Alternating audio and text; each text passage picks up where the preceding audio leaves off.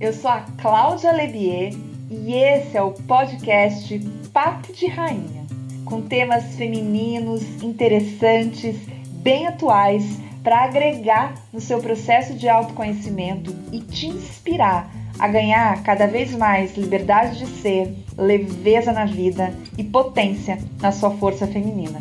Vem, chega, entra, respira fundo. Vamos lá! Seja muito bem-vinda à minha roda, minha rainha!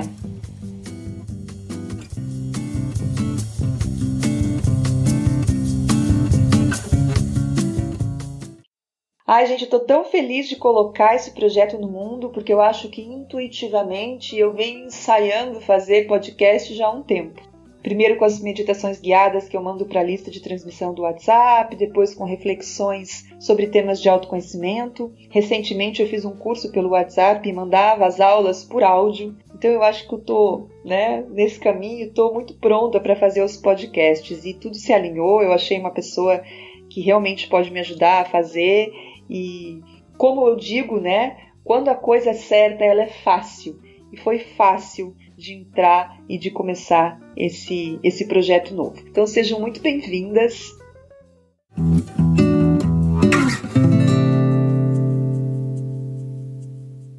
O Papo de Rainha foi um nome que foi muito fácil também de eu, de eu resolver que ia ser esse o nome. E quando eu pensei no tema para falar nesse primeiro episódio, também eu achei que tinha tudo a ver eu contar o porquê desse monte de história de rainha no meu trabalho na minha vida, né? Como que surgiu essa história de ser rainha de mim mesma e das queens, da roda de rainhas, enfim.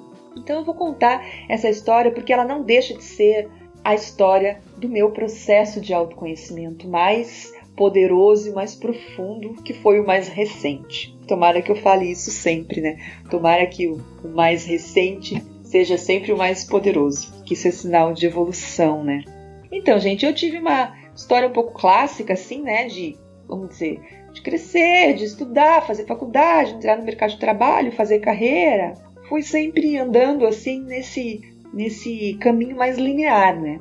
E sempre eu lembro muito bem que desde a minha infância eu tenho uma abertura muito grande para coisas alternativas, para a espiritualidade. Eu sempre flertei com esse mundo do desenvolvimento pessoal de uma maneira assim sutil, mas sempre estava na minha vida isso tudo, né? Algumas fases eu era mais resistente, não não estava crendo em nada, não queria nada com nada, né? Tava mais no rock and roll. Outras fases me internalizava mais e pensava mais nas coisas, mas era muito jovem e fui fui indo assim com essa alternância, né? Entre entrar num processo ou não.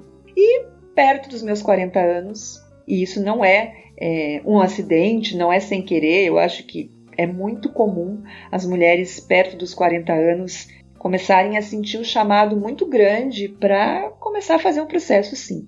É, não acho que não é à toa que existe aí a expressão que 40 anos é a idade da loba, que 40 anos é onde começa a vida. É, a gente entra numa maturidade que a gente não consegue alcançar antes, né? Dessa fase da vida. O próprio Jung ele fala muito que o processo de individuação é, ele realmente ele pode acontecer como um trabalho bem sério, bem profundo perto dessa idade. Porque é a idade onde a gente já tem uma bagagem, onde a gente já viveu, onde a gente já entendeu algumas coisas, onde a gente já teve erros, acertos, aonde a gente já sabe ler mais as pessoas e a nós mesmos. A gente já sabe um pouco mais do que, que a gente quer ou não quer na vida, né? Então eu não acho que foi por acaso que perto dos meus 40 anos eu senti esse grande chamado. E eu gosto de dizer que nessa fase, é, antes de eu entrar nesse grande processo que foi uma grande mudança da minha vida, é, foram três coisas que fizeram essa fórmula para mim, né, gente? Porque isso não é fórmula para os outros, tá? Essa foi a minha fórmula para eu entrar no processo. Foi a maturidade, como eu falei para vocês, foram grandes processos de dor que eu passei de uma maneira muito perto uma da outra, grandes rupturas, grandes perdas, grandes dores, e porque eu tinha esse flerte com a espiritualidade desde sempre. Então, um processo de dor com a minha maturidade e com essa familiaridade que eu tinha com o desenvolvimento pessoal foi a fórmula perfeita para eu começar um processo sério mesmo, né, de verdade, com empenho, com consistência. E eu lembro bem, né, que como eu tinha muita dor nesse processo, eu lembro bem de ter um grande vazio, né, um grande vazio existencial, um grande vazio físico, um grande vazio interior, um grande vazio de horizonte, né? É, essa sensação de estar vazia era muito grande, estar sozinha, né, de estar solitária, vazia. E eu também tenho muito, muita lembrança emocional de que esse vazio é que me deu espaço para eu começar esse processo e para eu poder construir coisas novas nesse vazio, né? E essa ressignificação do vazio foi muito importante para mim, porque eu estava oca, então, como eu estava vazia, eu podia fazer qualquer coisa com aquele vazio. Enquanto eu tivesse cheia, enquanto eu tivesse lotada de coisas, né, eu não ia conseguir ter espaço para as novas construções. Então, eu acho que a gente pode olhar o vazio como uma coisa boa também na hora da dor. E essa, essa sensação de poder reconstruir, de poder recomeçar, é, foi muito importante para mim. Não que tenha sido fácil, mas foi importante. E eu lembro em pensar, tá, e por onde que eu começo? O que que eu faço? Onde que eu vou primeiro? Né? Eu vou fazer o que primeiro? Vou mudar de trabalho, vou mudar de cidade, vou querer ganhar dinheiro, vou querer casar de novo, vou fazer o quê?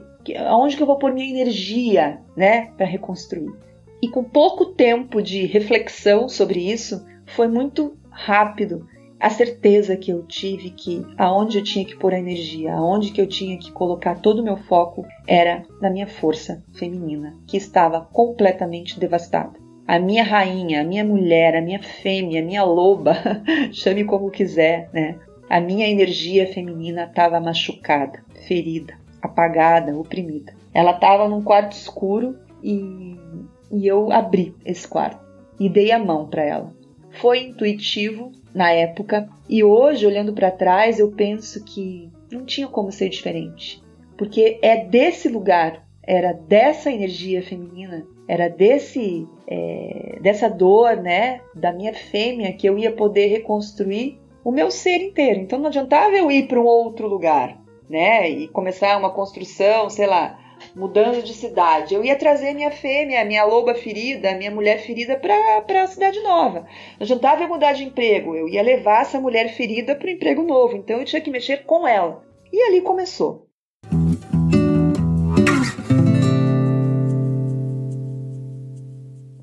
Primeira, o primeiro passo foi reconhecer que eu estava sem potência, que o meu feminino estava é, machucado. Foram muitas coisas que eu fiz, mas eu acho que a mais importante de todas foi buscar as mulheres da minha vida.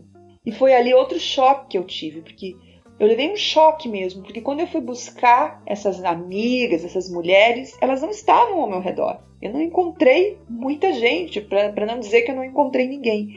Eu me vi sozinha, eu me vi sem amiga, eu me vi sem rede de apoio nessa época. E também caiu uma outra ficha que foi muito importante, muito dura, que foi: eu não tenho essas mulheres, eu não tenho rede de apoio porque eu nunca fui uma rede de apoio, porque eu não cultivei a construção da minha própria rede de apoio. Como é que eu ia ter uma rede de apoio se eu nunca construí, se eu nunca cultivei? Eu não cultivei aquilo na minha vida. Então era óbvio que eu não ia colher. E foi muito duro, foi muito duro eu ter esse esse entendimento também, né? E eu resolvi começar a investir a minha energia nisso. Eu não sabia muito bem como, mas eu simplesmente comecei a olhar para as mulheres com olhos amorosos, a olhar para aquelas mulheres que muitas vezes eu implicava, que eu invocava, que eu tinha inveja, que eu metia o pau, que eu achava um monte de coisas dela, que eu criticava essas mulheres. Eu comecei a olhar para elas com os olhos que eu comecei a olhar para mim. E eu comecei a conseguir enxergar como que aquela mulher que eu achava que era, sei lá, uma louca porque fazia aquilo, como ela poderia também ter uma dor. E comecei a me conectar e ir ao encontro dessas mulheres de uma forma vulnerável, de uma forma aberta, de uma forma amorosa. Foi, gente, sério, é uma mudança, é uma chave que vira. Eu comecei a olhar as mulheres com amor.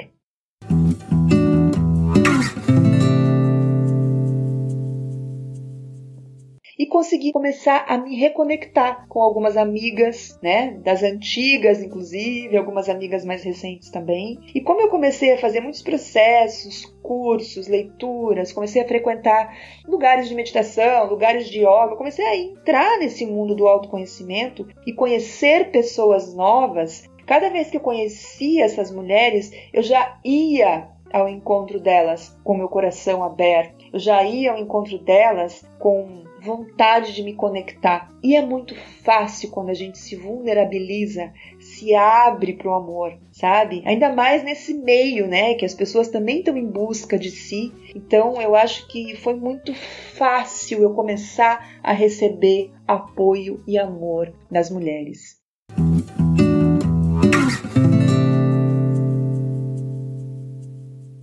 E de novo trazendo essa frase, o certo é fácil. Então começou a ser fácil, eu comecei a sentir a minha força voltar. Comecei a sentir que ter esse apoio era muito importante. E aquilo foi me nutrindo, né? Foi me essas trocas, é, os abraços, as conversas, as, as aberturas de caminho, as vulnerabilidades, né? A contação das nossas histórias, o apoio, é, de dar também. Muitas vezes assim eu queria coisas e eu aprendi que se eu oferecesse o que eu queria, também eu ia rodar essa energia. Então, puxa, eu quero ter mais amigas, eu vou ser mais amiga. Eu quero mais atenção, eu vou dar mais atenção. Eu quero mais encontros, eu vou promover mais encontros, né? Você ser o que você busca primeiro, né? Dar o passo primeiro. Eu aprendi muito isso com as mulheres. É, é muito fácil a gente receber amor, quando a gente dá amor. Né? Esse é o grande, é o, a grande, é o grande segredo. Isso foi crescendo na minha vida e foi indo, enfim. E eu entrei também, logo depois eu comecei a me recuperar de todas as dores que eu estava passando. Comecei esse meu projeto novo de, de sair do emprego de muitos anos também e começar a minha vida de trabalho nova. E, consequentemente, eu quis mudar da cidade na qual eu nasci e cresci, que era Curitiba onde eu morava. Eu tinha um chamado muito grande para vir para o Rio de Janeiro, né? Eu sempre quis morar aqui. Eu sempre vim para cá desde adolescente. O Rio de Janeiro era um chamado que eu tinha. E, incrivelmente, é, toda a minha história de mudança para o Rio de Janeiro, que são histórias incríveis, dá um filme, assim, sabe? É uma coisa surreal que foi acontecendo. Todas as aberturas para eu vir foram feitas por mulheres sabe? Foi muita ajuda feminina que eu tinha. Eu tenho uma rede de apoio maravilhosa aqui hoje, muitas amigas.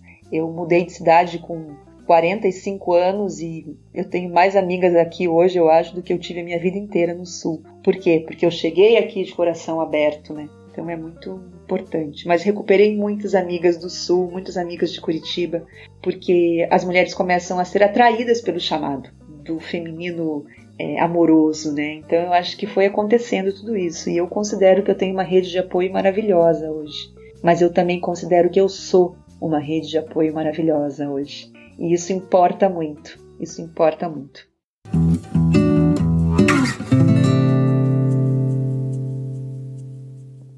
Enfim, eu comecei esse trabalho todo e um dia eu fui convidada para fazer uma palestra aqui no Rio e eu tinha que apresentar a proposta de um dia para o outro, assim, foi uma coisa rápida. E eu lembro que eu sentei para escrever a proposta e eu falei: o título desse workshop vai ser Seja Rainha de Si Mesmo. Assim, do nada veio esse nome. Quem está ouvindo esse podcast foi na Casa Ipanema, nesse primeiro workshop, deve lembrar que foi uma coisa do outro mundo. Eu acho que a gente foi para uma outra dimensão naquele dia mesmo. Foi muito forte que aconteceu. Foi a primeira roda de rainhas, eu considero, foi lá. E dali surgiu a história de começar. A expressão foi muito normal, né? Seja rainha de si mesma. Eu, eu expliquei, né? Que ser rainha de si mesma é simplesmente tomar conta do seu processo, né? É a necessidade que a gente tem de ser soberana. É você colocar a coroa na tua cabeça e é você tomar conta da sua vida. É isso que é ser rainha de si mesma. E ali começou rainha para cá, queen para lá, e a coisa começou a crescer. E hoje essa maneira amorosa, né, de chamar as mulheres e que as mulheres me chamam, que eu amo, eu acho muito lindo porque eu acho que todas nós somos rainhas, sim. Somos divas, somos deusas, somos divinas, né? porque eu acredito numa coisa, gente, que a força mais poderosa que há no universo é a força feminina. É a força geradora de vida que há em cada útero, em cada mulher. Mesmo nas mulheres que, como eu, não geraram uma vida humana, não tiveram filhos. Né? Eu não quero, eu quero deixar bem claro aqui, pautar isso que a energia geradora de vida ela abrange muito mais, né? Muito além. Então, mulheres que por mil motivos não quiseram ou não puderam ter filhos, elas também têm essa energia feminina tão forte. E eu acredito que não há nada mais poderoso no universo que essa força. A força do masculino é poderosa, mas ela tem outro papel no universo. Gerar uma vida é com a gente. Gerar vida é um papel da fêmea. E é por isso que tem toda essa história do mundo, né? Onde nos massacraram tanto, nos oprimiram tanto. Porque onde há muita potência, há também muito medo do oposto, né? A potência é, sempre gera a oposição, né? Porque ela gera medo nas pessoas. Então tá aí a grande história da humanidade, de opressão das mulheres. Eu tenho certeza absoluta que se você é mulher e você está me ouvindo, em algum grau na tua vida você ainda é oprimida e você ainda sofre consequências de toda a história, né, de, da história das mulheres. Eis que estamos aqui nos recuperando dia a dia com grandes movimentos no mundo, né? E coisas lindas estão acontecendo como essas, né? Como as rainhas, como as mulheres poderem chamar uma a outra de rainha. Já aconteceu de eu chamar uma mulher de rainha e dela se emocionar e dizer para mim que ela acha que ela não merecia ser chamada de rainha, ou outra que falou para mim que nunca ninguém chamou ela de rainha. Então é muito lindo, né? Porque todas somos. A gente só precisa se autorizar a se chamar e daí, quando a gente se autoriza, as outras ficam automaticamente autorizadas também, né? Eu acho que essa autorização é muito de energia, muito de dentro para fora, né? Então eu convido você a experimentar também, né? É um processo, é um grande processo. Eu quero deixar muito claro também que colocar a coroa na nossa cabeça e se chamar de rainha não quer dizer que essa coroa nunca mais vai cair. eu, eu acho que o grande lance é a gente entender que quando a coroa cai, a gente é que tem que catar essa coroa e recolocar na nossa cabeça. Né? E é um grande processo, é a vida.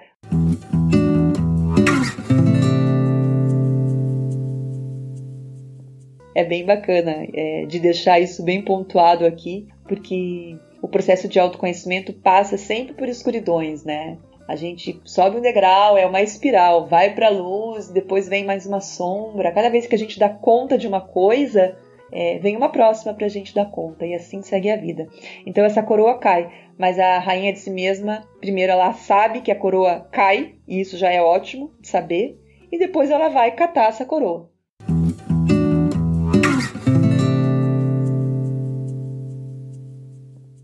Para quem já leu o livro Mulheres que Correm com os Lobos, ou pelo menos já ouviu falar, né, sabe que essa metáfora também das mulheres que correm com os lobos é a mesma da rainha de si mesma, né? É a busca da mulher selvagem, é a busca da essência, é a busca da potência do centro de poder, da energia geradora de vida que nos tiraram e que a gente por tanto medo a gente foi se enfraquecendo, né, pela vida. Então eu também gosto de dizer e gosto muito da metáfora das, das lobas, porque as lobas estão sempre juntas em Analcateia, né? Elas, elas brincam juntas, elas se ajudam, elas uivam juntas, que é outro grande, é uma outra grande metáfora bacana quando eu faço a roda de rainhas, que é esses encontros, são esses encontros de mulheres. Sempre no final eu falo pra gente uivar juntas, né? Dar um grito, soltar a voz. É, e muitas mulheres assim ficam um pouco incomodadas, um pouco sem graça de uivar, tipo assim, como assim, Cláudia, que eu vou uivar no meio de uma sala em São Paulo, no meio de uma sala,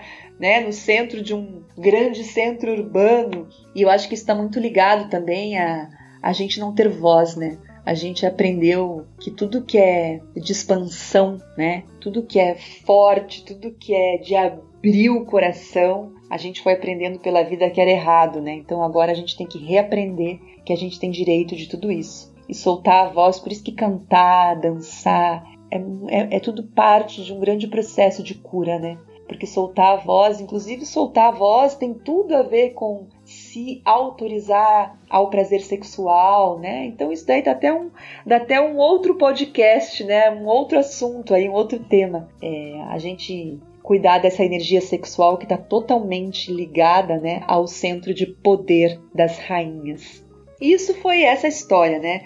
Foi acontecendo isso é, e eu acho que é lindo. E hoje eu vejo como é, esse projeto, né, essa forma de tratar as mulheres, esse meu processo, a história das rainhas no meu trabalho, como é abundante, como me trouxe tantas mulheres maravilhosas para perto de mim, porque eu acho que a gente vai é, ecoando, né? Esse movimento e as mulheres vão sendo atraídas, como os lobos, os, os lobos uivam para chamar outros lobos, né? E a gente escuta ali, né? Esse chamado aí para se aproximando, porque juntas somos muito mais poderosas, uma ajudando a outra, esse entendimento também que o meu sucesso é o sucesso das outras mulheres, o sucesso das outras mulheres é o meu sucesso, muda tudo. Eu sempre vou querer agregar, é conseguir olhar com amor, é conseguir olhar com carinho quando uma mulher consegue uma coisa que você está buscando e ainda não conseguiu também, e entender que se ela conseguiu e ela está no teu campo energético é porque essa abundância também está perto de você. É, é um grande ressignificado da inveja. É um trabalho muito forte, mas vai dando certo. É aos poucos que a gente vai dando certo nesse caminho, porque é aos poucos que a gente vai voltando para o nosso eixo de potência.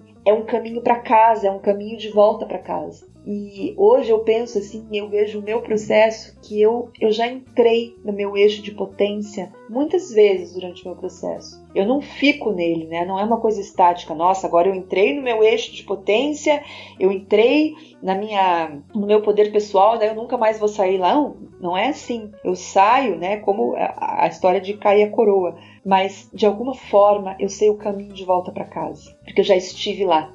Eu já senti o conforto, a alegria, eu já senti o calor de estar em casa, de estar no meu eixo. Então, quanto mais eu lembro que é, que eu sei esse caminho de volta, mais fácil fica esse caminho de volta e eu consigo chegar nesse eixo novamente. Então, esse é o grande processo, né? Por isso que a gente é como meditar, né? Puxa, ai, meditar é tão difícil. Mas se você treina, se você medita com consistência, você chega a estados meditativos muito profundos. E daí você sai. Mas o dia que você chega, nem que seja ali por um minuto, você já chegou. Então você já sabe esse caminho até lá. Você tem que persistir de novo para chegar de novo. Aí você chega mais um pouco, fica mais um pouco, talvez dois minutos. E assim vai. E com tudo é assim na vida. E chegar ao nosso eixo, né? Nosso centro de potência é assim. E essas são as grandes metáforas, eu acho, do autoconhecimento, né? as lobas, as rainhas, o eixo, a volta para casa. É, é uma maneira bem feminina de apresentar também, né? Porque as mulheres gostam de histórias. Eu acho que isso é uma coisa muito forte, né? Nós somos grandes contadoras de histórias da vida, da humanidade. Isso, eu acho que isso é uma, é uma das nossas características femininas também. Esse acolhimento, essa possibilidade de saber passar de geração em geração as nossas os nossos caminhos de volta para casa.